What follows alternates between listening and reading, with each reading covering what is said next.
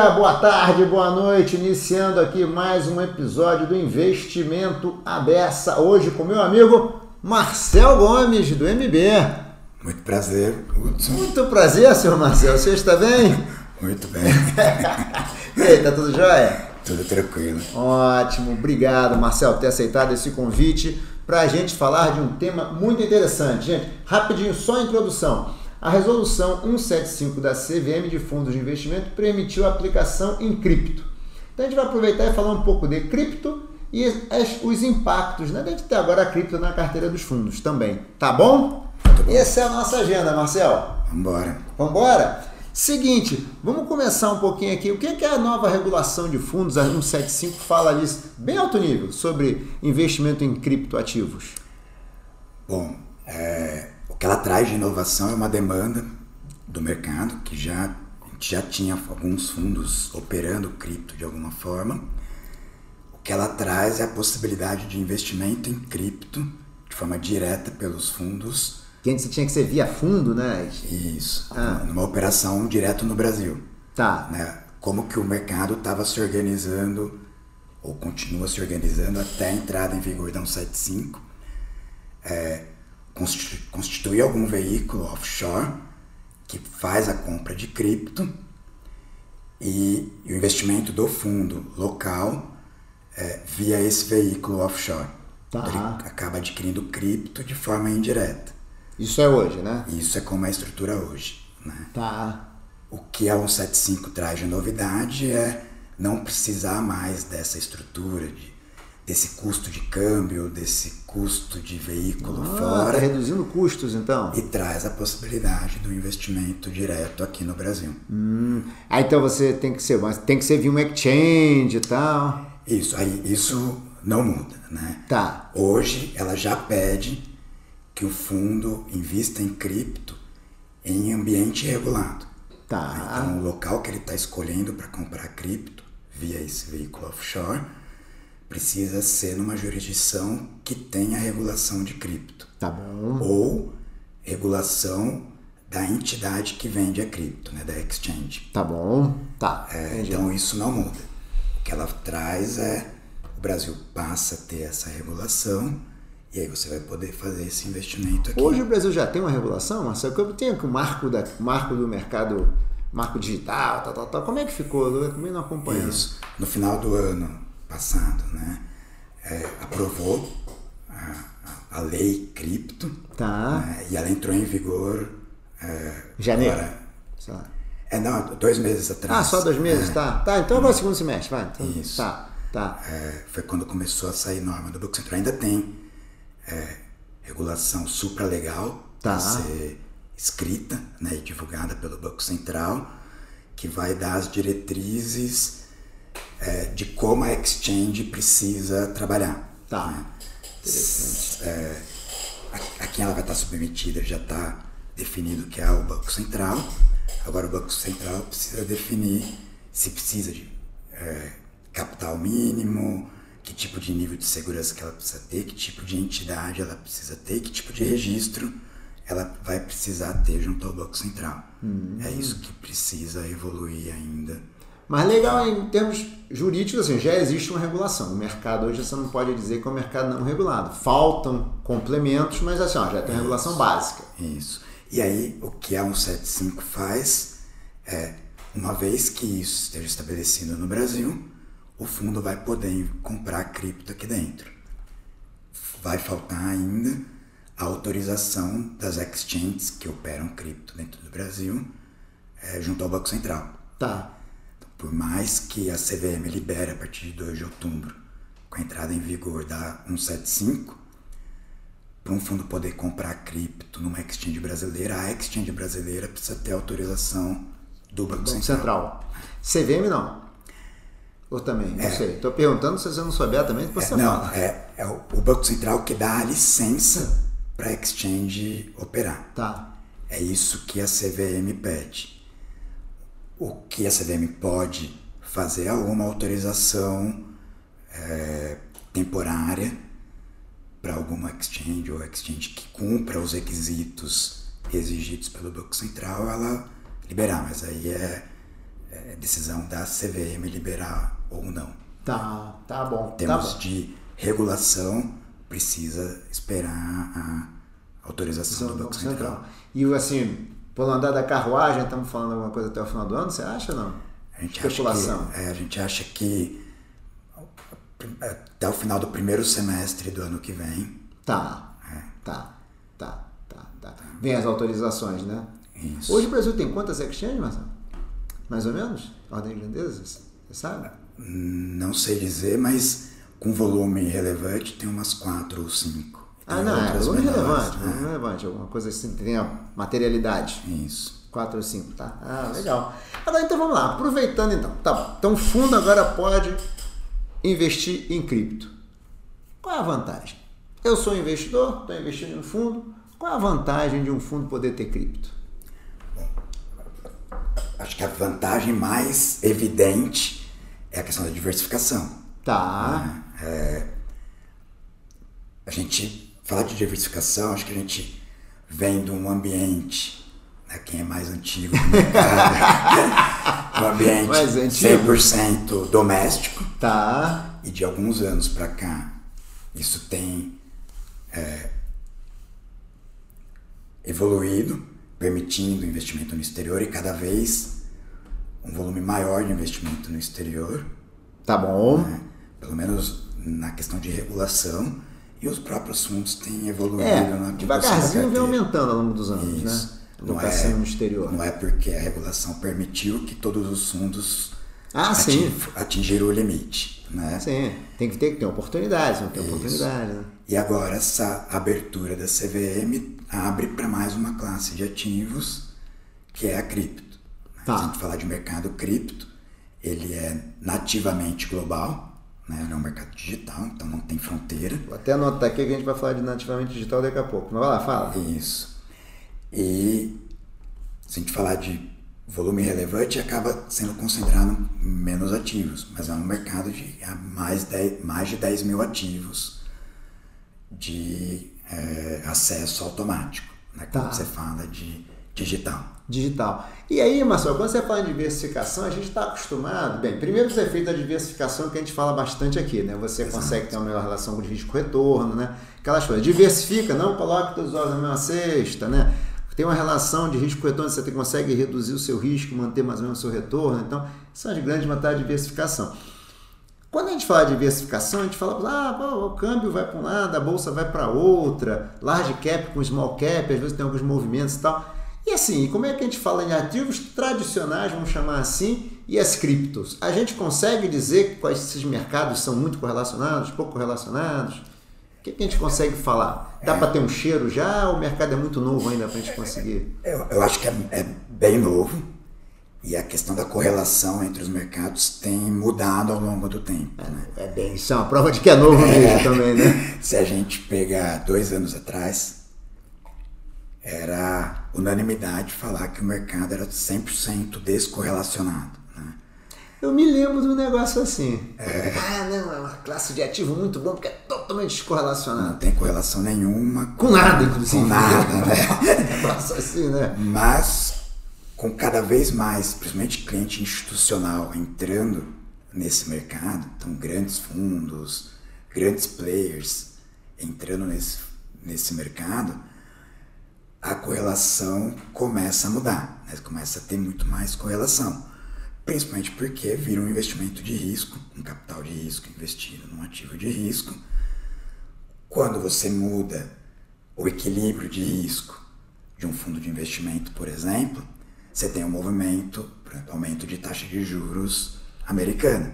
Tá. É, o principal driver de, de mercado de risco é a taxa de juros americana. Sim, sim. Se ela sobe, naturalmente tem um flight quality. É, o apetite cai, né? Opa! Exato. Se com essa taxa nesse patamar, não precisa correr não tanto risco. correr tanto risco. Cripto é conhecido como um dos ativos de maior risco. Então, naturalmente, você tem uma saída de investimento de maior risco para um ativo de menos risco que está remunerando mais. O que também acontece com o mercado de bolsa, né? Exato. Então aí você traz a correlação mais para dentro do jogo. E aí você vai ter dentro dos períodos um, alguns momentos de correlação menor ou maior, mas nesses grandes movimentos a correlação é visível. Assim. É visível, né? É. é. E também assim, é, este momento do mundo de taxa de juros alta também deve estar dando uma penalizada também nas criptos. Né? Isso, você tá tem o primeiro deve... movimento, aí é. tem aquela estabilidade, aí, assim como tem na bolsa, você começa a ter uma descorrelação, né? uma, vamos dizer assim. mais descorrelacionado. Isso, aí o mercado começa a subir, outros vão tá. cada um para o seu lado, né? Mas aquele o primeiro choque de mudança de taxa de juros, você vê a correlação ali na, na cara. Na né? cara, né? Depois cara. ela vai voltando à normalidade. Uma coisa, Marcelo, às vezes eu fico pensando quando a gente vai dar aula e tal, né? Sempre alguém é, tem um aluno começa a falar de cripto, né? rende bem, rende mal, rende mal. Eu sempre disse assim, gente, eu não sei avaliar rendimento de cripto. Porque eu não sei, uma empresa, a gente não sei mais quais são os drivers, por exemplo, explicar o retorno de uma empresa, né? A gente já consegue falar em mundo cripto? Já existem alguns drivers de avaliação para criptomoeda? Ou para criptoativo? Ou ainda está muito incipiente também? Não, já tem e está incipiente. Ou seja, já tem, mas pode mudar. Sim, Não, tem, tem muito para evoluir, né? Tem que falar de finanças tradicionais, né? É. Eu que estudo é. economia comportamental, finança comportamental, até hoje tem muito para evoluir, quem dirá, né? Exato. É, os modelos de, de valuation evoluíram muito né, ao longo do tempo. A gente fala aqui de um século de, de estudo. Sim. E o valuation de cripto é muito novo. Né? Tem uma, uma disrupção aqui, de, a forma que você avalia um projeto é, de real estate, por exemplo, ah. para um projeto de uma .com, para um projeto ah. cripto. Né? Sim é, para o ponto com, você já consegue trazer muito mais próximo para o valuation de um real estate. E olha que mesmo assim, até hoje a gente fala, essa empresa dá prejuízo, como é que vale tanto até hoje? Mas o fluxo de caixa descontado é horrível, né? É horrível, você olha a composição de ativo imobilizado e não imobilizado, não tem nada a ver é. com uma empresa de, de value, com uma empresa de growth, né? É, isso é. É, e para cripto, você traz um, mais um elemento aqui. Então, o valuation está evoluindo muito. Né? O que os analistas, especialistas em análise de projeto, têm evoluído é analisar comportamento on-chain e capacidade de, do projeto perdurar no futuro. Né? Tá. Qual que vai ser o apelo desse projeto em termos de uso mesmo na rede. Né? deixa eu ver se eu estou certo. As moedas, os cripto, as criptos têm a ver com projetos estão sendo desenvolvidos sob a sua arquitetura. Exato. É isso? É isso. E assim, se esses projetos vingarem, se esses projetos, essa cripto vai ser mais ou menos utilizada, vai ter mais uma demanda? Assim como uma empresa tradicional, né?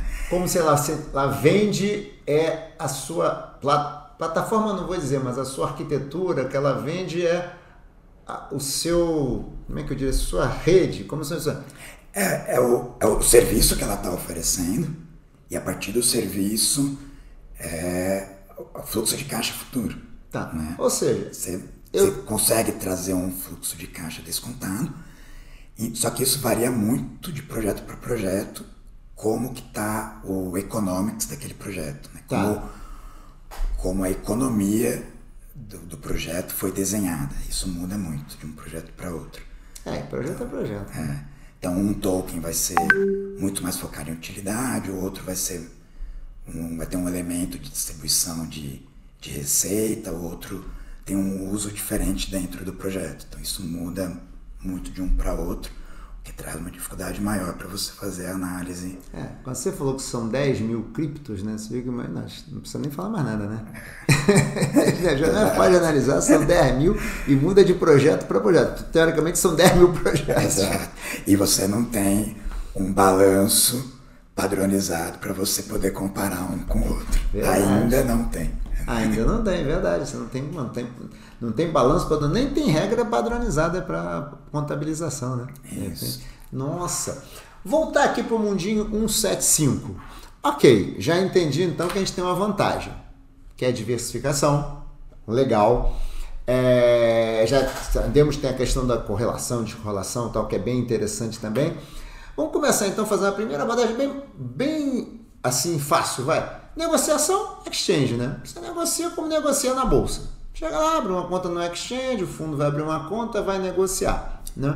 É, o que a, a regulação, e aí não é só aqui, né? As regulações que, que têm surgido para regular cliente institucional entrando em cripto, é, você precisa passar por uma exchange. Né? Então, você passa por uma entidade centralizada. É diferente de um hedge fund, que não tem ninguém olhando por trás, ou uma empresa, você ou pode uma fazer uma privada, que aí você pode ir num DeFi, por exemplo. Você vai num, num protocolo de finanças descentralizadas, onde você faz a sua negociação, a sua troca de ativos lá. Sem nenhum registro centralizado, uma negociação Isso. bilateral Ela- sem registro. Ela está registrada na blockchain, porque tudo que acontece na blockchain fica eternamente registrado lá, Tá. mas não passa por um- uma entidade centralizada e regulada. Né? Ou seja, só para. Quando você negocia num DeFi aqui, eu com você, sou eu e você, fica blockchain, mas não tem ninguém, entre aspas, um CNPJ dizendo, ó, esse negócio foi feito e está seguindo as normas. Isso. Mais ou menos isso. Isso. Tá. É, então, a regulação 175, ela libera o fundo operar em órgão registrado, na empresa registrada. Então, vai passar por uma exchange. Tá O bom. fundo não vai conseguir operar nesse momento em DeFi. Tá. Tem- Conforme a regra está hoje, você não opera em DeFi. Eu e o Marcel, se quisermos negociar, tem alguém aqui no meio que está fazendo a intermediação, o registro dessa operação. Isso. Tá. que está construindo um livro de ofertas, é, pra- registrando, seguindo todas os melhores práticas, como se fosse negociando uma ação. Ok. Tá, tá. Então esse é o primeiro ponto. Então você vai ter que fazer via um exchange, que é um órgão centralizador das negociações e, e registra essas negociações, né? Como se fosse alguém, ó, alguém que está olhando o que está sendo feito. Isso. Não é isso? E- exato. E até alguém que, se o regulador precisar fazer alguma auditoria, precisar identificar, rastrear alguma operação, né? É, Tá. bom, o mercado financeiro é todo cercado, toda a regulação financeira para prevenir lavagem de dinheiro, financiamento do terrorismo, prevenir fraude, prevenir é, abuso, é, abuso de mercado. Sim, né? sim. Então, o órgão regulador vai olhar na exchange se ela está seguindo essas melhores práticas, no mínimo. No mínimo. Tá, então tá. E esse é importante que você falou. A CVM tem a quem cobrar, né? A CVM tem quem auditar, ela tem a quem perguntar. É isso. Né? Houve uma negociação, aonde aconteceu? Ali. Vou perguntar para a exchange. Isso. Né? Exchange, me dá o registro da operação. Né? Tá. Ela no limite vai fazer isso. Tá. Agora vamos lá. Aí tá bom. Então vamos lá. Nós temos que fazer a nossa. é, fizemos a negociação aqui. Quando eu compro uma ação, lá na bolsa, negocio, tem a CBLC que liquida. Aí entra aqui para mim no meu livrinho aqui, ó, Hudson, lá tem lá um custodiante, tá, tá, outro é o nome de Hudson, dinheiro para um lado, título para o outro. Sabendo disso? Como isso funciona? Porque o que você compra é também, se é derivativo, também você compra um papel, né? Você compra alguma coisa também que é um contrato que você nunca viu na vida também, né? E aqui, como é que funciona aqui? Vai ter a CBLC? Tem uma CBLC? Tem um Selic? Vai ter um Selic? Pra- Muito bom. É, como a cripto, né? A cripto ou algum token, algum ativo digital, é, ela por trás ela tem uma blockchain. Né? A blockchain nada mais é do que um livro razão com registro de, de todas as transações que foram executadas e o detentor do ativo É um grande livrão digital. digital. Tá? Como ela já cumpre esse papel de registro, né, ela dispensa um- uma CBLC, por exemplo. Então, eu, eu e você estamos negociando numa exchange. A exchange, na verdade, só faz o controle porque já- o registro já está pronto. É, É, isso? o registro- O registro vem primeiro. é O registro vem junto com a negociação. O ativo tá ali, ela para negociar numa exchange, você transfere a posse do ativo para a exchange, Tá. né, e é a exchange que vai nomear o detentor daquele ativo.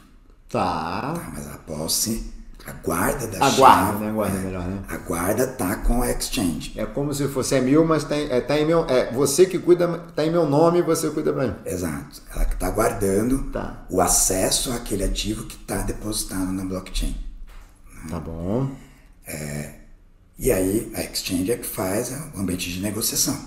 Né? Uma vez que ela trocou de, de mão, é, saiu de um fundo e foi para um outro fundo, ou saiu de uma pessoa física e foi para um fundo, a exchange vai fazer o registro dessa troca e na blockchain ela vai lá e vai falar, olha, agora a posse não é mais da pessoa física, agora é do fundo, ou vice-versa.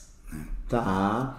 Então, na verdade, é uma interação. A princípio, é, e é que eu acho volta desse nativamente digital, é você está fazendo uma negociação de um ativo digital, que é um bits and bytes da vida que você, quando eu dei a ordem de compra que estava no meu nome, já transfiro na própria blockchain, não preciso ir lá custo, numa, numa centralizada, a, a rede já. A e aí rede. quando você fala, desculpa, mas é que agora aquela dúvida, né? Leigo é bom, tá vendo? É bom que eu sou tão leigo quanto, né? Todo mundo que tá vendo esse negócio, eu sou tão leigo.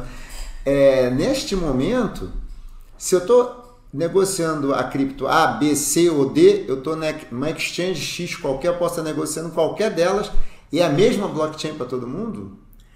Para o ativo, vai ser a mesma blockchain. O que acontece é você consegue ter réplica do ativo em, outros, em outras blockchains. Tá. Né? É, eu ouvi de uma, de uma outra pessoa um termo que é quando eu faço a réplica, é como se eu fizesse um BDR do ativo em outra Boa. exchange. Né? É. Eu bloqueio uma quantidade de, um, um, falar aqui de USDC, Tá. que é uma stablecoin de dólar que tem na rede do Ethereum.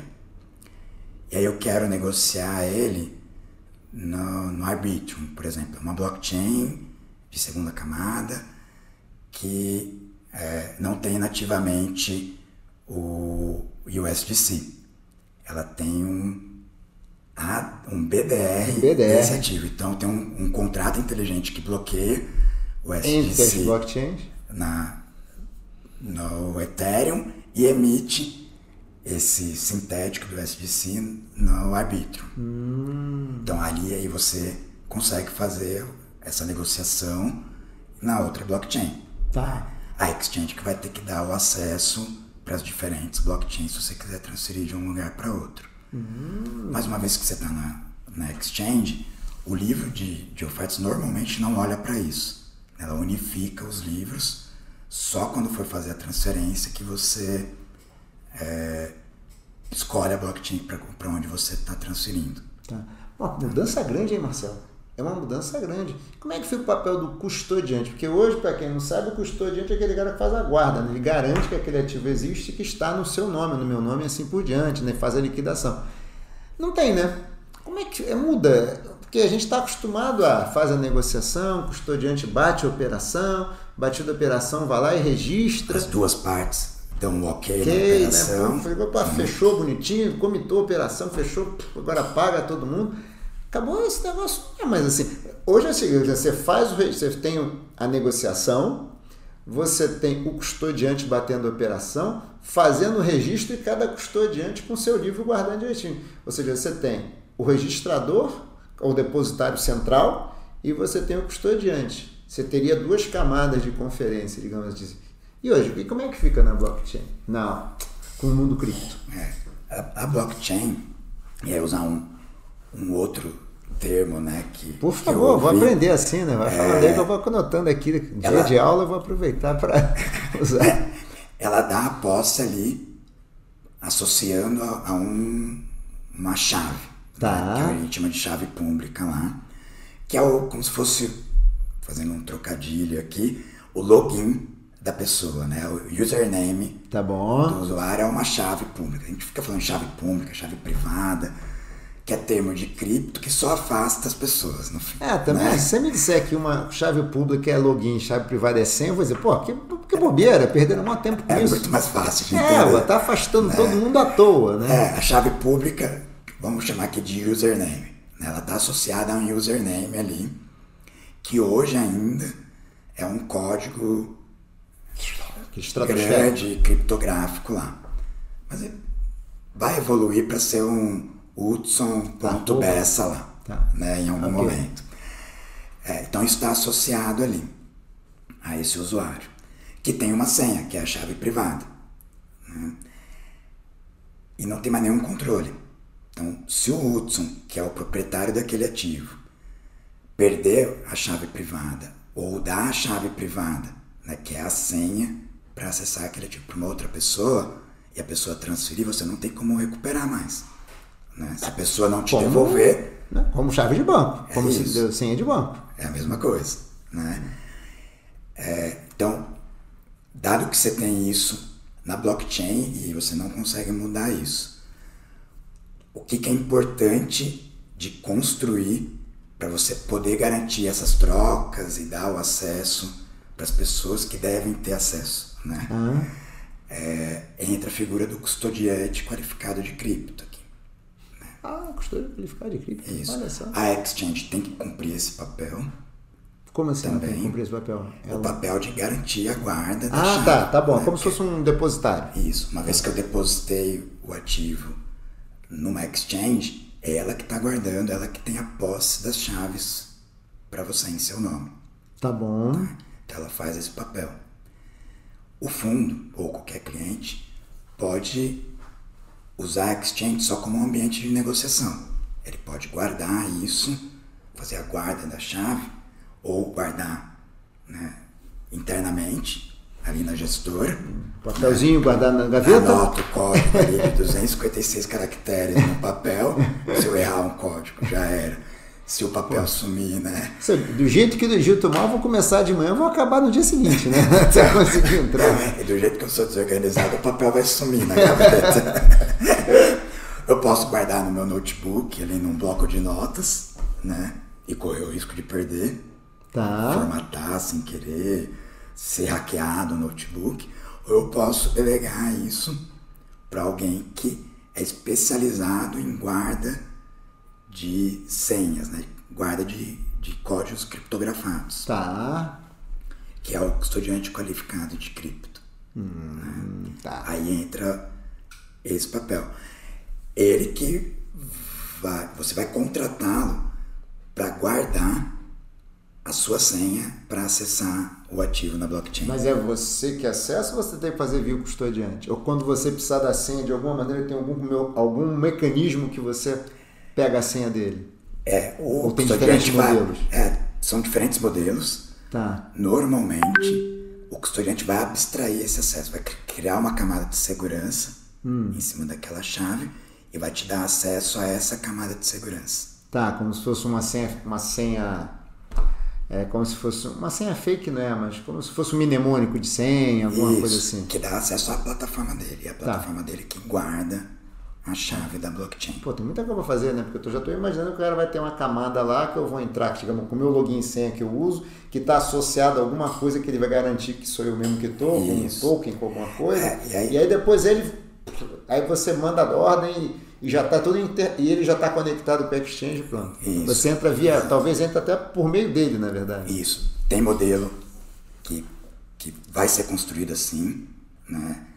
Esse tipo de modelo é relativamente novo mas eu acho que é o, é o caminho para onde o mercado vai. Caminhar, vai, caminho vai caminhar esse. É, para onde ele vai andar é esse, né? Tá. É, é ter um acesso mais facilitado para transferir o ativo do custodiante para exchange, da exchange para o custodiante, ou até de negociar o ativo na exchange sem precisar tirar ele do custodiante.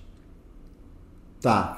É, essa é uma dúvida que eu. Então, na verdade, você tem um modelo que você pode ter o ativo, na verdade, não está é, depositado na exchange, ele pode ter depositado no custodiante. No custodiante. Aí, se você quer negociar, o custodiante tem que liberar para a exchange. Isso, ele fala: olha, exchange, eu te dou a garantia de que o ativo existe e no momento da liquidação eu, eu libero para você. Tá. E aí você vai ter um mecanismo de multi-assinaturas, aí cada custodiante constrói o, o seu mecanismo, né?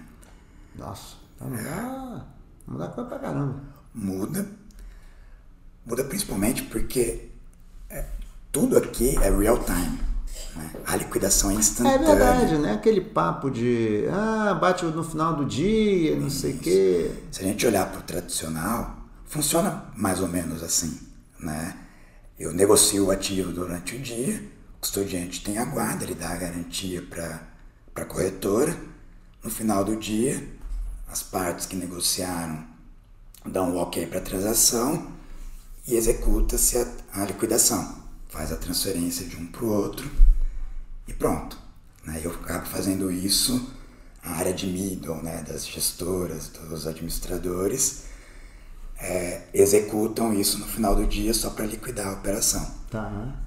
Para cripto, é um pouco diferente, né? porque a liquidação é instantânea. Você não tem um mercado em D mais um, D mais dois, D mais três, dependendo do ativo, Tá. que é D zero. Né?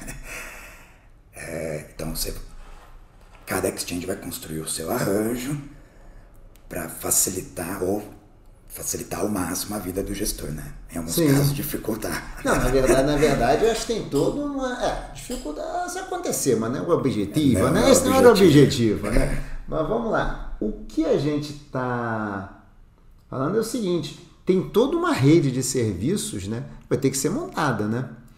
E aí eu fico pensando o seguinte: a gente está caminhando para o mundo digital, né? Isso é mais do que evidente, né? A gente pode ser que no futuro, essa, quando a gente pensa no que está no behind the scenes aqui, né? O making off da história é o seguinte: tá bom, tô aqui negociando e tal. Mas talvez para qualquer ativo faça sentido ser assim, ou não. Até se eu for comprar uma ação de qualquer empresa XYZ, será que não vai fazer sentido que seja dessa mesma forma? Uma representação digital de alguma coisa e fica tudo muito mais simples? Exatamente. Né? e até a, a liquidação, né? Por que, que eu não posso ter o, o meu ativo no, no momento que eu comprei, né? Hoje tudo é real time, né? O Sim. Pix, né? Eu não preciso mais eh, fazer uma transferência para uma pessoa eh, no sul do país e esperar a liquidação entre os bancos. Bem lembrado, bem entre os lembrado. estados e aí uma central para fazer essa liquidação e esperar cinco dias, né? Para quem não países- sabe, isso era assim alguns anos atrás, né? Exato. Então evoluiu muito. Né? Agora Sim. você tem a transferência instantânea com o Pix. É o Pix. Sim, né? Por que não funcionar assim para o ambiente de ativos? Ainda mais porque é, os, os reguladores, os experts, né, é, já falam de mudança de uma economia é, de ativos, né, uma baseada em ativos, para uma economia baseada em tokens. Então os próprios tokens vão, os próprios ativos vão passar por um processo de tokenização. É, que no fim das contas é uma representação digital. É né? isso. Ao invés de eu ter um. Tá, vou fazer uma analogia que não pode ser boa, né? Mas lá, ao invés de eu ter um registro binário em algum lugar dizendo que eu tenho uma ação tal, tal, tal, tal, tal, tal, na verdade, talvez o registro binário seja um token que já é a própria ação, representação da ação. Fica lá no livro da empresa que emitiu a ação, vincula num determinado token que já está na plataforma e acabou. Você está negociando o token que é a representação de um ativo que está lá no livro, ou talvez esteja em algum, algum lugar que ela tem que registrar que ela lançou a ação, sei lá, uma coisa assim. É, você vai ter o- alguém que garante que aquela ação Foi existe, emitida, né? exista e que está associada a, a um registro na, na blockchain. Tá. né? Então você tem que fazer essa amarração do ambiente digital para o real, né? para o físico. É, mas uma vez que está ali e tem alguém que garanta essa paridade, né? Pronto, a negociação está em blockchain, ela está 24 por 7, está em real time, está liquidação instantânea e está global. Nossa, é verdade, é verdade. Isso também é outra coisa, né? A gente tem sempre aquele papo de que o mercado brasileiro, pelo menos o mercado de ações é pequeno, é concorrência com o mercado estrangeiro, não sei o quê, mas a gente pode caminhar para um mundo até talvez mais concentração de mercado que a gente pensa, né? Porque como é tudo global, você pode estar negociando aqui, negociando nos Estados Unidos com a mesma facilidade. E aí, de repente, vou listar no Brasil ou vou listar nos Estados Unidos uma ação? Talvez, estou devagando, na verdade. É, é, a regulação vai ter que caminhar muito para permitir isso. Né? Hoje ainda tem, por mais que CVM permita cripto, ela ainda distingue né? a cripto nativa da cripto com características de valor imobiliário. Tá, Se ela tiver características de valor imobiliário, deve seguir toda a regulação apropriada àquele valor mobiliário. Tá. O que particular, o que não é quando até quando na instrução, na resolução bota lá criptoativos, é, não é um valor mobiliário, né? Não, ela separa, isso separa. ela deixa claro. Deixa claro. Também. É um, uma, um criptoativo, né? Isso. Até porque recentemente tem tido algumas discussões né, sobre a questão de a, aonde é o alcance, né? Qual é o alcance do Banco Central, qual é o alcance da CVM, né? Ah, tá claro que se for uma oferta pública é, é cripto, mas e se não for? É um ativo do Banco Central, então? Um ativo é, isso, financeiro não é? Essa não, fronteira, não teve oferta pública, e aí? É, essa fronteira ainda é nebulosa e não é só aqui, né? É, não é só aqui. De olhar a discussão que está tendo nos Estados é. Unidos. Né? Não, e também vem, você pode fazer uma oferta pública de cripto, mas você vai, pô, oferta pública, não, não, é complicado, né? É. Tem muita coisa, muita Tem coisa, coisa para evoluir, mas é assim, a CVM já deu um passo muito importante para isso, né? Ah, não, com certeza, é. não, com certeza. E atender uma demanda, né? Que o negócio é ter que comprar um fundo offshore que tenha cripto poder ter cripto na carteira é uma solução até engenhosa, legal, mas né? Mas que no fim sai caro para o investidor, né? É. Quem está pagando a conta é. disso é. o investidor final. Digo assim, né? atender uma demanda emergencial na época, né, que precisava, né, criou-se essa porta, mas é uma, ela não é uma porta eficiente, né? É uma Sim. porta bastante deficiente, né? Ficou meio. É, mas foi um caminho Bom, não, foi que, que funcionou até porque a gente sabe. Foi uma boa né? sacada A regulação é sempre mais devagar. Sim. Ela sempre vem a reboque é, da mais reage do que age, né? Exato. É mais reage do que não age. Não tem como ser diferente. A inovação vai estar sempre à frente, né? Não, não com certeza, né? Tem que ter um ambiente que permita esse tipo de inovação. Para aquelas, é, aquelas pessoas que são é, adeptos fervorosos da centralização, né? É difícil querer que um regulador, um grupo lá de duas, três mil pessoas, consiga ser mais criativo e inventivo do que milhões de pessoas. Né? Exato, né? não é, tem como. É, é, querer demais, né, coitado? Não tem como. É não querer demais, né? É querer é. demais, né? Você bota lá, a regra sai, o nego começa a ler a regra, aquelas dezenas de milhares de pessoas já estão lendo a regra pensando como é que eu vou ganhar dinheiro com isso, né? O regulador pensa em como é que eu faço um negócio seguro, pá, pá, pá, pá, pá, para o mercado da direito, o cara já está lendo com outro olho. Aonde que tem uma oportunidade? É, é, é cruel, né? É cruel. E aqui, Marcel, segurança é um assunto sempre que fala de cripto surge. Aí eu fico assim, quando eu leio, tudo que eu leio, para mas a cripto é muito mais segura quando você é, é imexível, né? É, você não pode mudar, não sei o que, tal, tal, tal, tal, tá na blockchain, é real time, não sei o que. É mais seguro?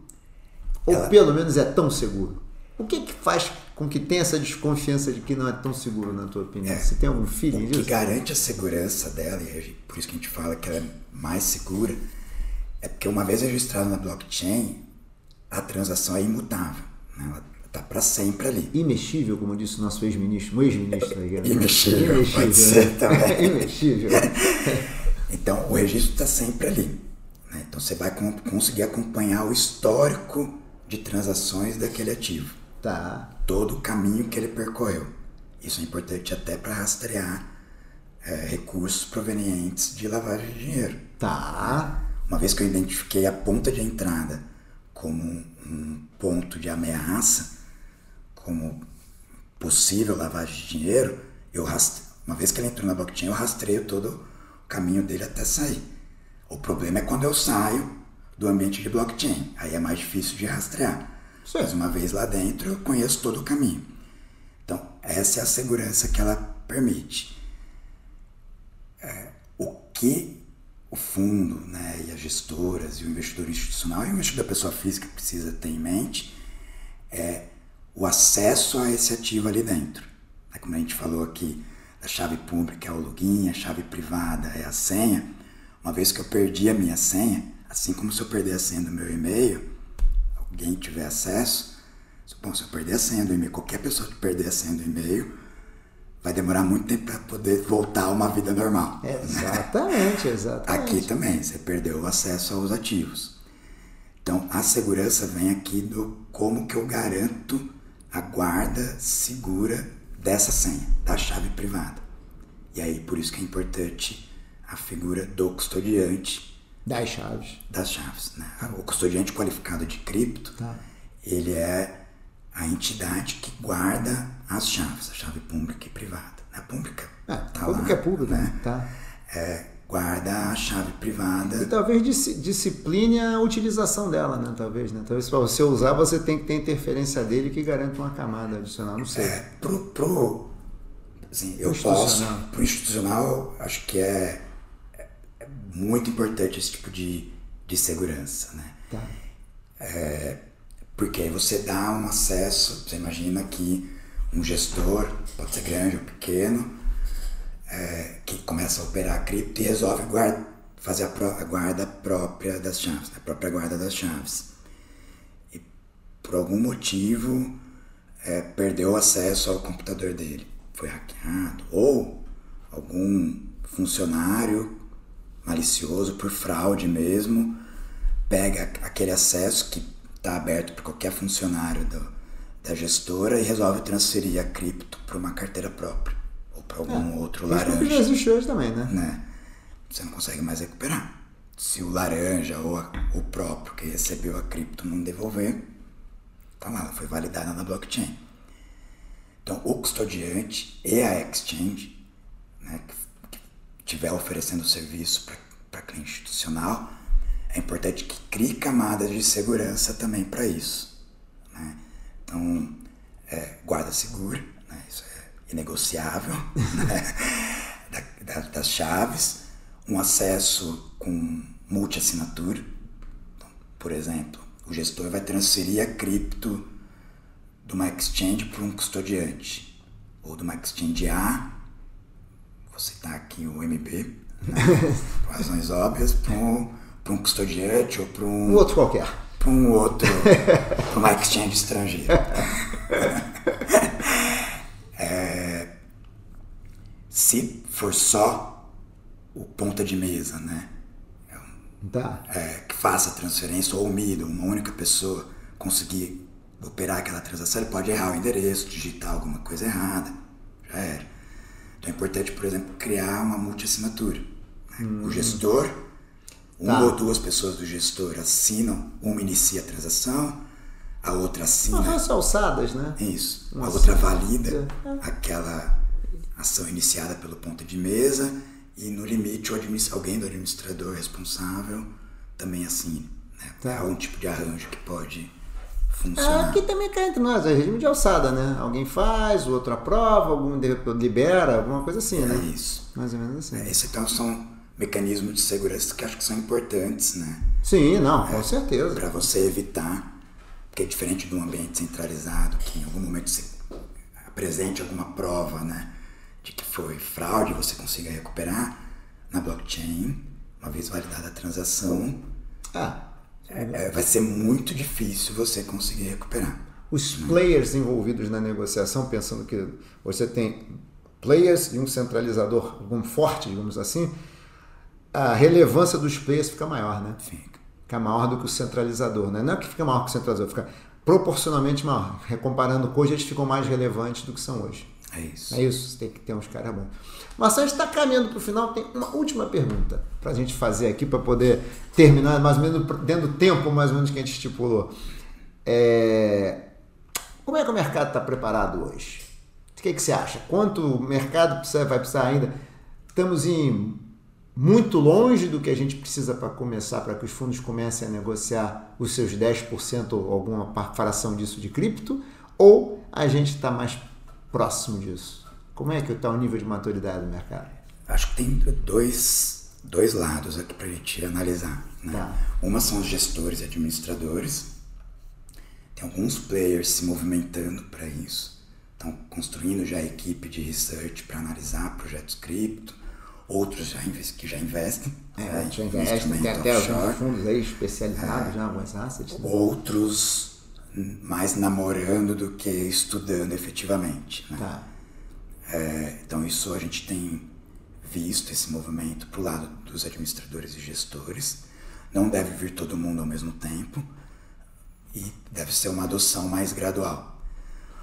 Do outro lado são os players da infraestrutura, né? as exchanges, os custodiantes. Esse aqui eu acho que o movimento está um pouco mais, mais acelerado Tá. né? A gente está vendo alguns players aqui construindo custódia própria digital, Digital. Players Nacional, tradicionais que estão tradicionais. fazendo. nacional, Tá. players de custódia especializada em cripto global montando unidade no Brasil. Hum. Então, é um, é, acho que o lado de infraestrutura está um pouco mais avançado e vai estar muito mais preparado. Quando o pessoal negociar, as infraestruturas já deve estar pronta. É Pelo menos isso, né? Quer dizer, assim. começar a crescer o volume, né? Porque a gente negociar sempre vai ter alguém que vai estar negociando, né? Mas Não, aquele mas- negócio de errado o cara faz até no papel, né? Mas É. assim, quando tiver um maior volume, o mercado já Uns um pouco mais avançados, ou- outros um pouco menos, mas eu acho que é, um, é o lado que está correndo mais, né? Tá. Que é o da infraestrutura que precisa estar pronta até para se o, o lado do buy side decidir comprar, o sell side precisa estar pronto. É, não, com certeza. Não. Não, com certeza. Aí o back também, né? Senão não, nem, não, no final da dia não, operação não realiza, não realiza a operação, né? Exato. Fecha. Meu caro, infelizmente temos que acabar a reunião. A reunião não, desculpe, a conversa. Então, É uma óbito nesse negócio de reunião, né? infelizmente. Então, faltou alguma coisa que a gente não falou aqui que você acha importante? Eu acho que, que é outro, como a gente falou, que o ambiente é liquidação instantânea e é 24 por 7, né? É verdade. 24 por 7. Você vai poder operar então domingo de madrugada. O gestor vai ter que ficar atento, ele já fica, né? O, É. o gestor global já fica atento 24 horas por dia. Ele só descansa no final de semana. Agora não vai descansar mais. Nossa. Você tem um desafio aqui para marcação ao mercado também. Hum, boa, coloca aí. Então, é, o importante aqui é evoluir em regra. Acho que é menos players de mercado e mais regra que estabeleça qual que é o horário de corte, qual é a regra para formação do preço de referência, para Tá. cotização do fundo. Verdade, verdade. Você, ter- você pode ter moeda de vários países com fusos diferentes, né? É, aqui o, o- o preço é global, né? Por arbitragem você tende a ter um único preço global. Tá. mas ele está sendo negociado a- às 5 da tarde, às 5 e 1, às 6, às 6 e 1, às 7, às 7 e 1.